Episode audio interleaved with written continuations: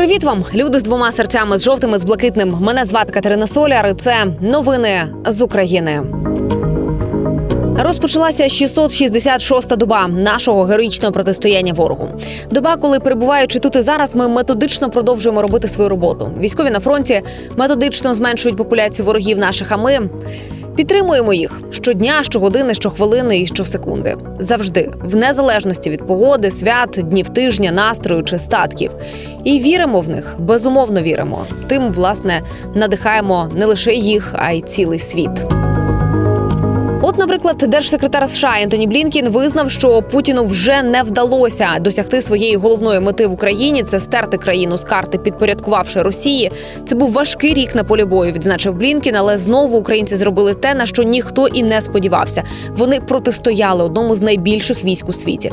Ба більше того, Україна має плани не тільки стримувати російську агресію, але й повертати окуповані території. Ну а ми того і не приховуємо. Ба більше того, ми про це відкрито заявляємо.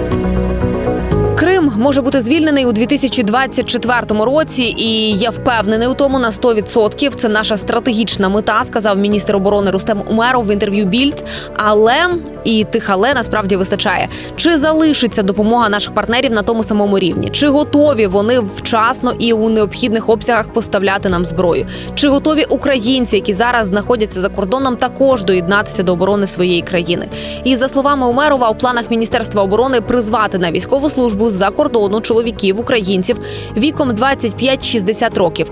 І поточню, що наразі йдеться не про примус, а про рекрутинг і необхідність донести до українців за кордоном, як важливо їм приєднатися до війська. Також ніяких обговорень механізмів призову до лав ЗСУ з-за кордону наразі немає. І до речі, про техніку найбільший приватний виробник зброї, українська бронетехніка, хоче розгорнути виробництво західних бойових машин піхоти.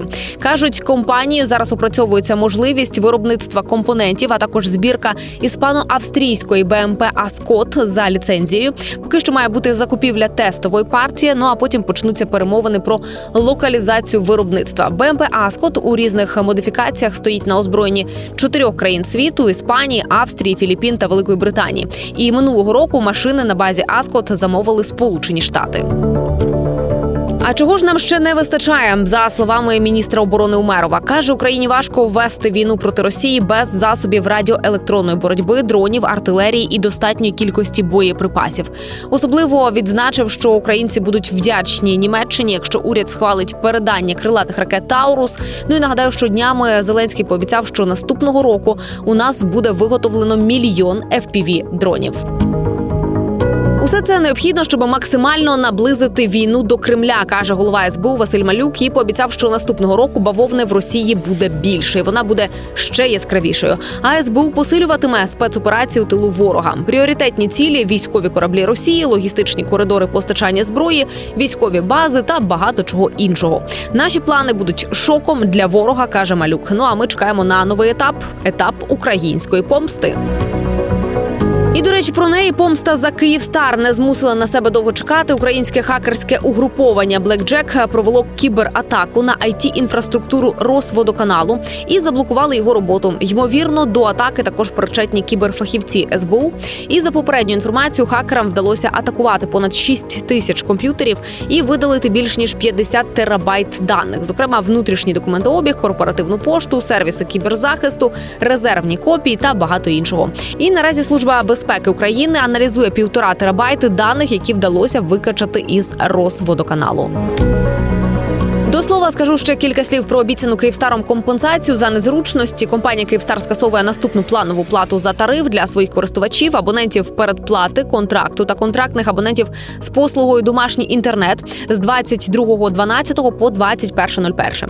Бізнес клієнтів та послуги мобільного та фіксованого зв'язку з 1.01 по 31.01.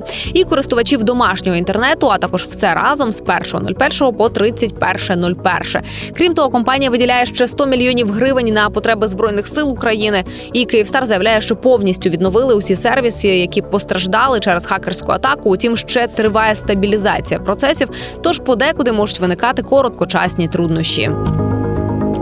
І хто про що? А ми про кордони. Розблокування україно-польського кордону обговорили міністри інфраструктури України та Польщі. Про це звітує нам з вами міністр інфраструктури Кубраков. У своєму Фейсбук він пише, що зі своїм польським колегою Климчуком зустрівся у Варшаві. Українська сторона представила ключові цифри та аналітичні дані вантажних перевезень українськими та польськими перевізниками, які свідчать, що проблеми, про які говорять протестувальники, насправді не існує, зазначив Кубраков.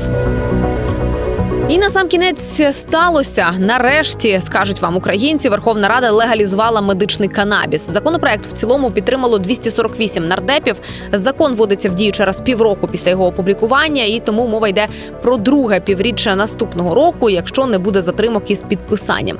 За цим законом медичний канабіс має відпускатися тільки за електронним рецептом. У вільному продажі його не буде. І що також важливо, законопроектом прямо заборонений рекреаційний канабіс, простими словами, той, який вживають виключно для задоволення. При цьому розробники закону підкреслюють, використання канабісу в медичних цілях є поширеною світовою практикою, а його лікувальні властивості визнані усім цивілізованим світом.